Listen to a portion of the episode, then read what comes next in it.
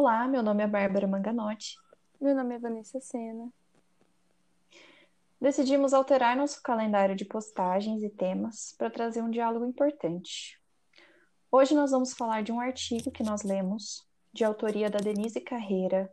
Ela é mestre e doutora pela Faculdade de Educação da USP e integrou o grupo interministerial que elaborou um documento preliminar do Plano Nacional de Implementação das Diretrizes Curriculares Nacionais de Educação das Relações Étnico-Raciais, entre outras atuações no direito das mulheres na luta antirracista. O título do artigo é O lugar dos sujeitos brancos na luta antirracista. Vamos pôr o link na descrição do episódio e a ideia aqui é estimular a leitura dele e informar a respeito de pontos importantes de reflexão, conscientização e ação. Por isso, em alguns momentos, vamos até parafrasear a autora. Uhum. Para iniciar a conversa de hoje, é... vamos conceituar o que é racismo, de acordo com os estudos né, do artigo. O racismo, ele é um fenômeno que desumaniza e nega a dignidade a pessoas ou a grupo de pessoas, com base na cor da pele, nas características físicas, culturais ou mesmo regionais. E é um fenômeno que se baseia em crenças, valores e ações que acaba sistematizando estruturas de distribuição desigual do acesso a direitos sociais, fundamentais e civis a esse grupo de pessoas. E diante disso, o contexto atual do crescimento de grupos conservadores de, e de supremacia branca está causando muitas preocupações por criar empecilhos ao diálogo e o retrocesso a essa luta antirracista. Uhum. É, um exemplo são as bancadas ultraconservadoras que ganham espaço, no, que estão ganhando espaço no meio político mundial, além de certos grupos que estão levantando bandeiras de supremacia branca. Isso tem causado muita preocupação. Um exemplo é a Ku Klux Klan também, né?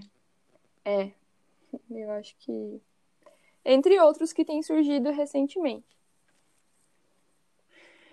E bom, diante disso tudo, é, existe uma necessidade né, de criação de processos ativos nossos de reflexão, conversa, ação e responsabilização, né? Então, por parte de nós, sujeitos brancos.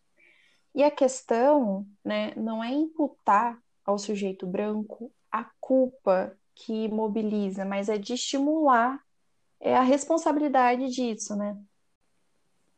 A autora traz o termo fragilidade branca. E o que seria essa fragilidade branca? Ela é uma estrutura social criada que estruturou-se dando poder aos brancos, que acomodaram-se nessa forma de sociedade, de forma a repudiar questionamentos a respeito de questões raciais e a necessidade de enfrentamento dessas estruturas racistas social, dessa estrutura racista social. A fragilidade emocional branca para abordar o racismo decorre do fato da grande maioria crescer em ambiente segregado, do contato com outros grupos raciais, protegidos da experiência do estresse gerado pelo racismo. Essa segregação não pode mais, mais continuar. Essa barreira tem que ser quebrada. As pessoas têm que ter um maior convívio e não ter essa segregação, sendo em escolas, é, principalmente em escolas. Né? Enfim, uhum. essa segregação tem que terminar. Em contrapartida, também, é, principalmente a partir dos anos 90, nos Estados Unidos, até como demonstrou né, no artigo, na pesquisa, é, teve um processo de crescimento desses debates raciais e dessa luta antirracial. E, conjuntamente, tem políticas públicas a exemplo da política pública da educação no Brasil de enfrentamento do racismo, como de trazer para o ensino né, fundamental, ensino básico, é, conhecimento de história, da história africana e tudo mais, mas ainda com muitos obstáculos colocados pela própria população branca, né? Sim. É... Uma pesquisa de opinião realizada pela Fundação Perseu Abramo em 2003 mostrou que 87% dos brasileiros reconhecem a existência do racismo, mas só 4% se reconhecem como racistas. O que, o que essa pesquisa mostra é que a estrutura social racista no qual o sujeito branco faz parte e nela se estrutura demonstra que ele é claramente racista. Sendo assim, o papel das pessoas brancas tem que ser ativo. Porque ela, ela continua com essa estrutura, ela mantém essa estrutura. O negócio é, então, ter ação e não omissão.